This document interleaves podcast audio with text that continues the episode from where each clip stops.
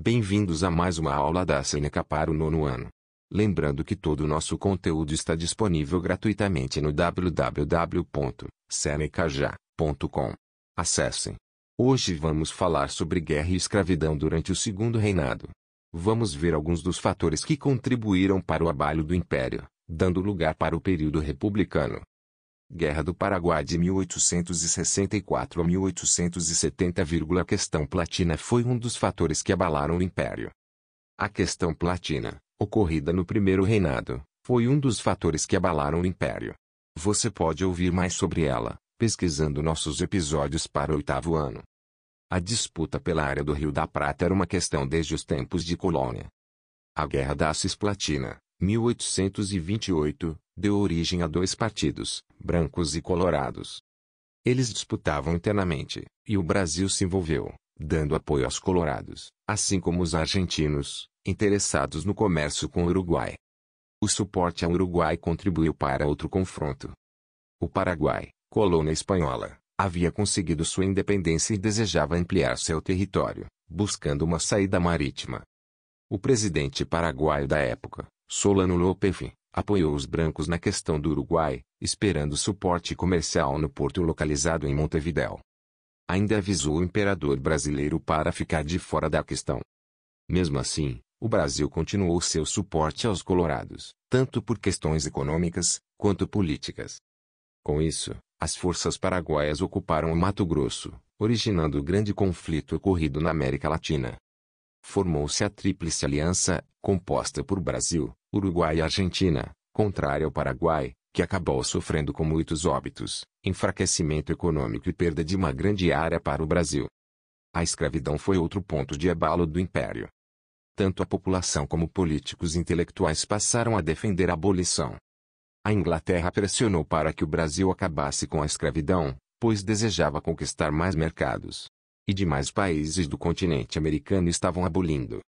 O Brasil foi o último país da América a acabar com a escravidão. Os grandes latifundiários queriam ser compensados financeiramente pelo governo para libertar seus escravos. Essas foram algumas leis relevantes da época. Lei do Ventre Livre, em 1871, tornou livres os filhos de escravos que nascessem a partir de então. A mãe era mantida escrava e, consequentemente, o filho vivia naquele cenário. Lei dos Sexagenários, em 1885, tornou livres aqueles acima de 60 anos.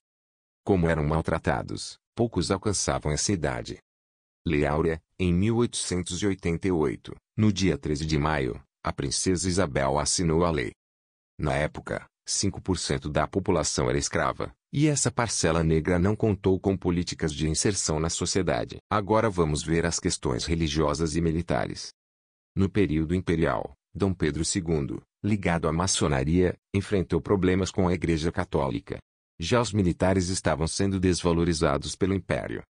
No Brasil, havia padres maçons, o que fez a Igreja Católica acionar o Concílio Vaticano I, em 1869, um encontro entre membros proeminentes, que condenou a maçonaria. O modelo de padroado vigente era uma herança da época colonial. O imperador nomeava bispos, além de cardeais e outros cargos importantes da igreja. Mas, com a condenação da prática maçônica, o poder de Pedro II passou a ser questionado por clérigos. Em Olinda, o bispo Dom Vital não permitiu que clérigos relacionados à maçonaria atuassem na igreja. Pedro II tentou agir diplomaticamente, mas o bispo manteve a orientação vinda do Vaticano.